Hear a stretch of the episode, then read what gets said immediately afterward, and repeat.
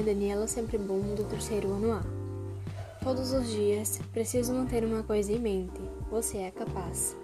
É claro que os obstáculos nos deixam inseguros, que a gente nem sempre sabe o que vai acontecer, que a gente nem sabe como pode resolver algumas situações, mas é preciso continuar sempre em frente, buscando os nossos objetivos, as coisas que realmente importam, não é mesmo?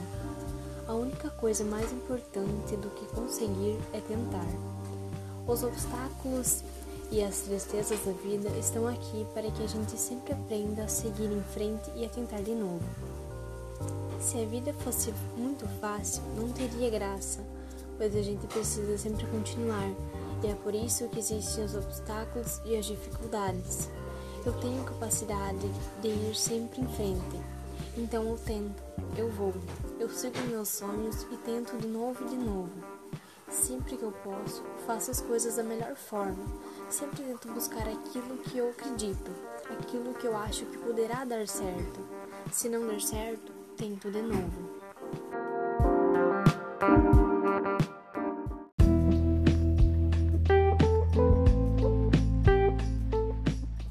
O Dia Nacional de Zumbi e da Consciência Negra, celebrado em 20 de novembro, foi instituído oficialmente pela Lei nº 12.519, de 10 de novembro de 2011.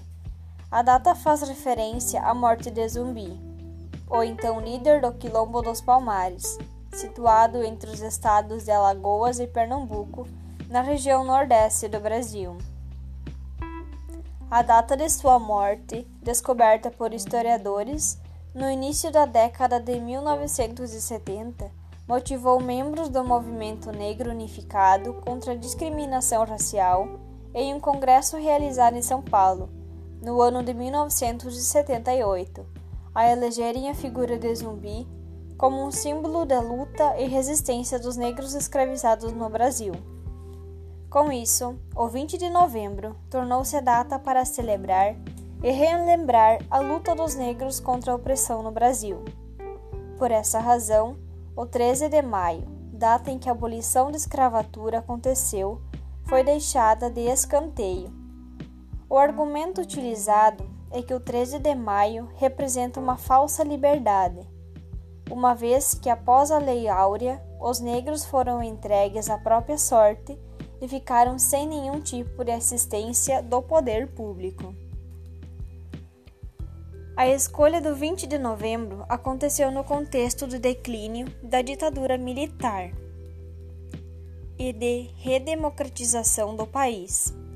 O enfraquecimento da ditadura deu força aos movimentos de oposição e aos movimentos sociais, como o movimento negro.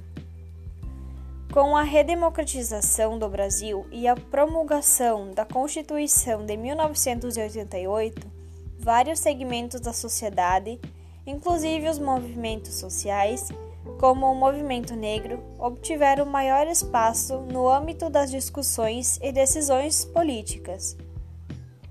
A participação desses grupos no cenário político deu certo resultado, sendo aprovadas medidas que tinham como proposta promover certa reparação histórica. Entre essas medidas, podemos destacar a Lei de Preconceito de Raça ou Cor, número 7716, de 5 de janeiro de 1989, e leis como a de costas raciais, voltada para a educação superior e especificamente na área da educação básica, a Lei número 10.639, de 9 de janeiro de 2003, que instituiu a obrigatoriedade do ensino de história e cultura afro-brasileira. Essas legislações prevêem certa reparação aos danos sofridos pela população negra na história do Brasil. No caso do Dia Nacional de Zumbi e da Consciência Negra, a data foi criada por meio da citada Lei nº 12.519, no dia 10 de novembro de 2011 durante o governo de Dilma Rousseff. Essa lei não transformou a data em feriado nacional. Assim, os governos de cada estado e cidade do Brasil devem optar por ser feriado ou não.